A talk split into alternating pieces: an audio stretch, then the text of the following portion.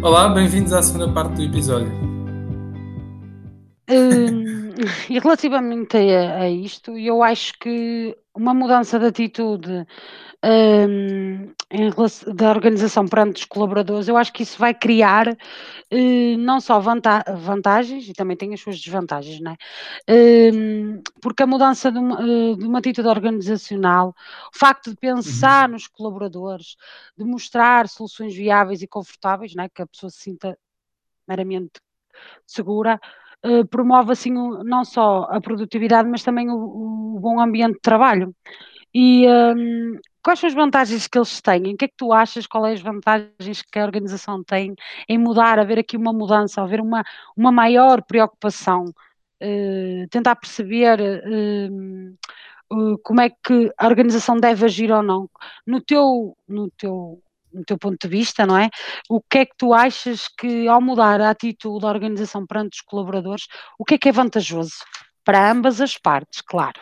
Certo, olha, para- eu acho que acho que aqui, eu se calhar vou só pegar aqui no exemplo que acho que, que- que podemos olhar para ele e pensar que efetivamente houve aqui muitas alterações na, na- no mindset das organizações e nas pessoas. Um, e eu acho que efetivamente há muitas empresas que, com esta situação do teletrabalho, e nós ouvimos montes de relatos nos outros episódios, um, que conseguiram um, manter ou conseguiram criar uma maior proximidade junto dos colaboradores.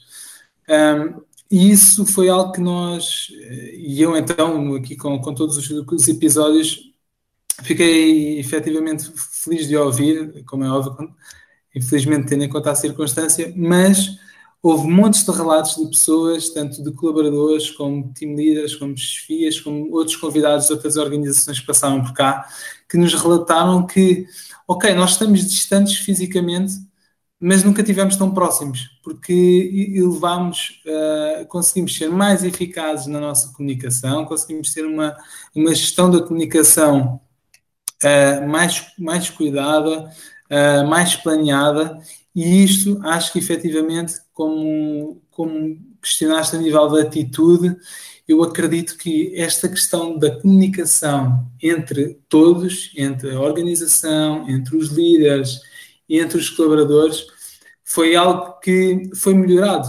durante, durante estes tempos.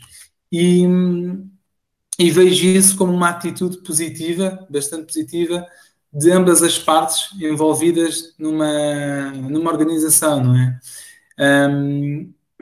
Portanto, olha, acho que, que, não há aqui melhor exemplo para dar daquilo que, que ouvi e que, que estou a partilhar. Faça uma atitude positiva uh, dentro, de, de, dentro de, um, de, um, de todos os que vivem numa organização. Concordo, muito bem. uh, muito bem. Uh, isto, uh, a meu ver, e acho que também deves partilhar da mesma opinião, isto faz com que tenhamos colaboradores mais comprometidos no trabalho, correto?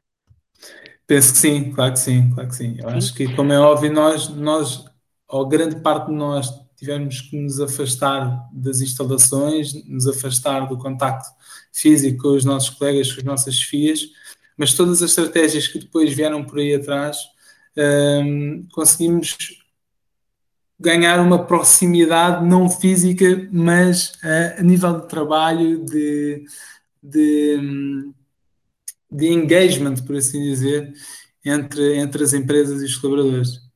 E de facto isto veio fortalecer, como disseste, os laços entre equipas e também veio, uh, ao que, àquilo que eu tenho visto e presenciado, veio desenvolver também uh, maiores capacidades nos colaboradores.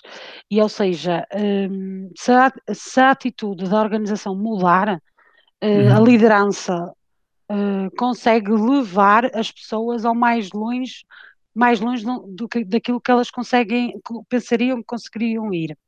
Uh, além de motivar, de, de aumentar a produtividade, há um pormenor muito essencial, que é a satisfação dos colaboradores. Eles sentem-se mais satisfeitos com o trabalho. Então, quanto mais satisfeito o colaborador está, mais comprometimento ele, ele dá. E isso para mim, e acho que para qualquer organização, é crucial. Uh, mas para, uh, meu, para um, colmatar estas adversidades todas que têm vindo a surgir ao longo deste tempo, que não é de todo fácil, hum, porque veio demonstrar às organizações que que, que, o pensar fora da caixa não é suficiente, é pensar além da caixa. Ou seja, pensar num futuro diferente, um futuro que vamos ter que passar até 2021 e, se tanto, até 2022, com este dilema. E um, qual era o conselho, uh, ou, ou, na tua opinião, o que é que tu dirias a uma organização para poder gerir melhor este tipo de situações? Olha, efetivamente, pronto, nós neste momento já estamos em, em setembro, já passámos por, eh, pelo lado mais negro da, da, da, da coisa, não é? Pelo menos, não, não, infelizmente, não a nível de números de, de infectados, mas acho que a nível de impacto na, nas organizações, não é? na estratégia. Acho que nós. Um, nós portugueses somos, somos os típicos desenrascados, não é? E das adversidades conseguimos arranjar soluções. eu acho que o maior conselho que poderia dar a, a uma organização é efetivamente continuar com este mindset de não, não deixar-se levar pelo aspecto negativo da coisa, ter uma visão, uh, se calhar, mais, mais positiva da coisa e tentar arranjar novas soluções. Portanto, como disse, somos desenrascados por natureza. Acho que há aqui inúmeras oportunidades de desenvolver coisas novas que, porventura, nunca iriam acontecer. Uh, o papel ou o principal conselho que eu daria às organizações é este: é de não se deixarem levar uh, pelo, pelo pessimismo uh, que se calhar muitos, muitos de nós e as empresas o levaram por vencido em março, abril, e continuarem a adaptar-se e serem dinâmicos e proativos na procura de novas soluções. Se eu puder te dizer que concordo plenamente contigo e, e acrescentava só uma coisinha, que era as oh, organizações terem um plano de trabalho para a vida toda, ou seja, e apostar muito nas habilidades que eu chamo, as habilidades do futuro. Ou seja, as habilidades do futuro é a inteligência emocional das pessoas, porque é o que está neste momento a ser muito trabalhado. A inteligência emocional, a criatividade, o poder de negociação, uh, ou seja, um, plano de trabalho para a vida toda, ou seja, pegar neste problema, barra Covid-19, né, e, e adotar uma postura e uma visão diferente.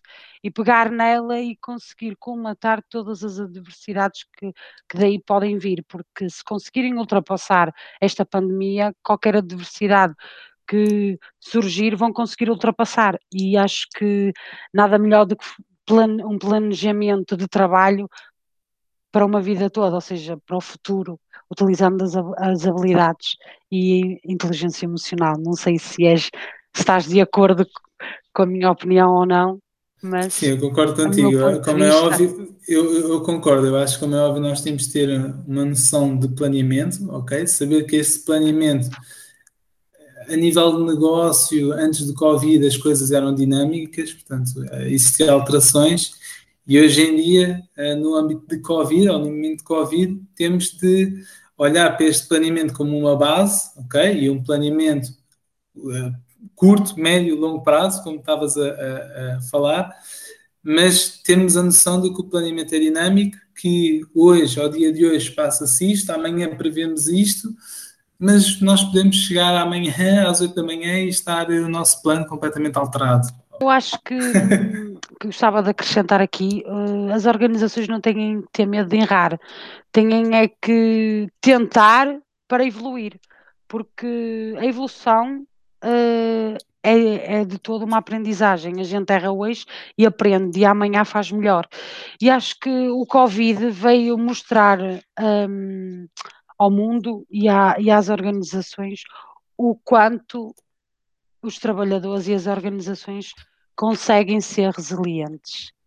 Certo, concordo contigo e se calhar agora vou aqui também associar a tua deixa à, à, à questão de eh, que também tínhamos planeado de, de, conselhos é que daríamos aos colaboradores e às pessoas para, para se manterem motivados, não é? Um, nesta, nesta altura mais, mais complicada, portanto, isto, isto lá está, olhando no ponto de vista de colaboradores, e estou aqui a linkar um bocadinho com a tua última deixa, com os colaboradores das empresas, mas também com pessoas que infelizmente por, por um ou outro motivo estão, estão sem emprego e estão à procura de coisas novas. No meu ponto de vista, uh, eu acho que as pessoas não podem ser. E se calhar vou-me repetir aqui um pouco o que tenho dito, mas efetivamente, olha, é a minha opinião, é o que é, vale o que vale, mas acho que as pessoas. Oh, as pessoas não podem ser eh, vencidas pelo medo. Eu acho que é o grande problema que, que hoje existe nas pessoas, é este medo um, de apanhar o vírus, não é? E com o medo de apanhar o vírus, nós, nós fechamos um pouco, retraímos um pouco e as nossas defesas ficam em altas, não é?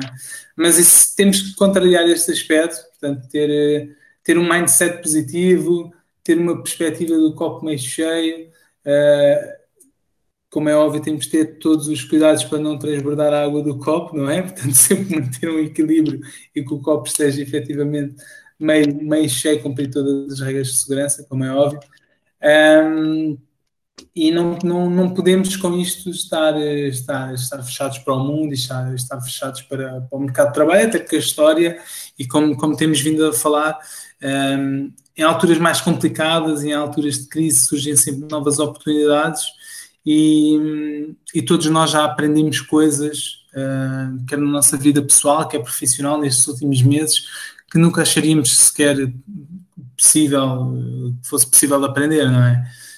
Portanto, isto se calhar aqui linkando um bocadinho a, a motivação uh, que as pessoas têm que ter no trabalho e dando aqui um bocadinho do meu exemplo, um, para mim o fator mais importante para manter a motivação dentro da empresa ou uh, associado a mim como colaborador é, é, ter a possibilidade de desenvolver novas skills, ok?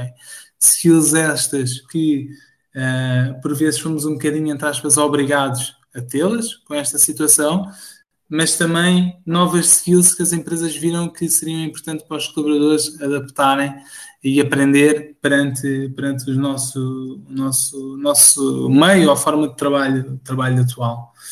Um, olha, posso dar um exemplo bastante prático que é, que é associado a este podcast, por exemplo. E, como eu disse, gosto muito, acho que uma das, das questões que me fez estar motivado foi aprender novas skills e este podcast é um exemplo prático disso, porque sem dúvida alguma consegui desenvolver as minhas skills de comunicação, mas também aprendi muito com todos os convidados que tivemos por cá.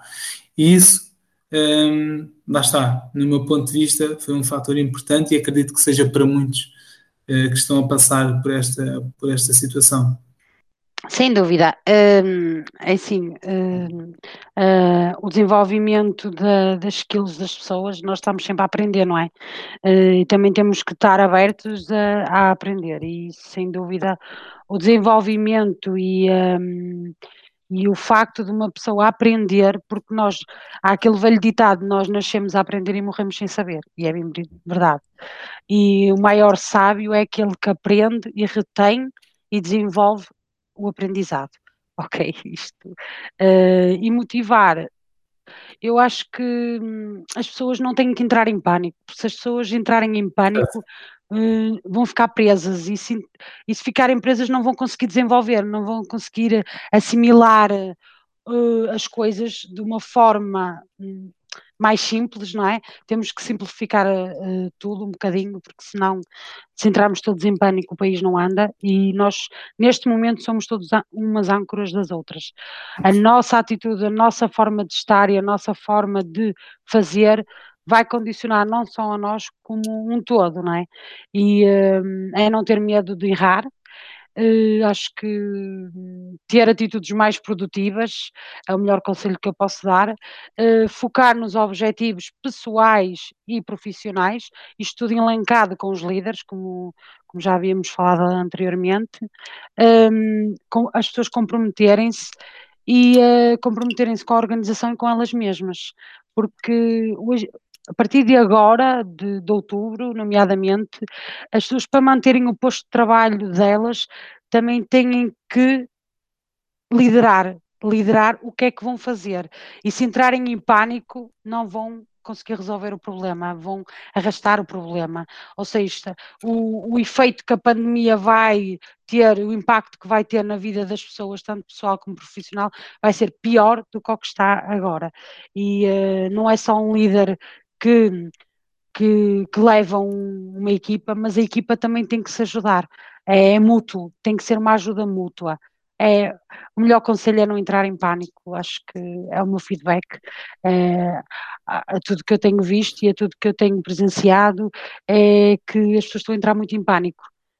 Exatamente, muito bem. Pronto, Andréia, um, chegamos ao fim do nosso, do nosso episódio. Muito obrigado pela, pela tua participação. Obrigada eu pelo, por, por ter sido convidada para este desafio e espero estar noutros uh, e vos continuar a acompanhar. Tem sido um sucesso, tem uma equipa maravilhosa e olha, uh, tudo de bom para vocês todos. Muito obrigado, André. Um... Pronto, resta-me então agradecer a todos os que estiveram a, ouvir uh, o nosso podcast e este, este, episódio. Continuem a seguir o mesmo, continuem também a seguir as nossas redes sociais, LinkedIn, Facebook, Instagram, enfim, continuem atentos porque na próxima semana iremos ter mais episódios. Muito obrigado.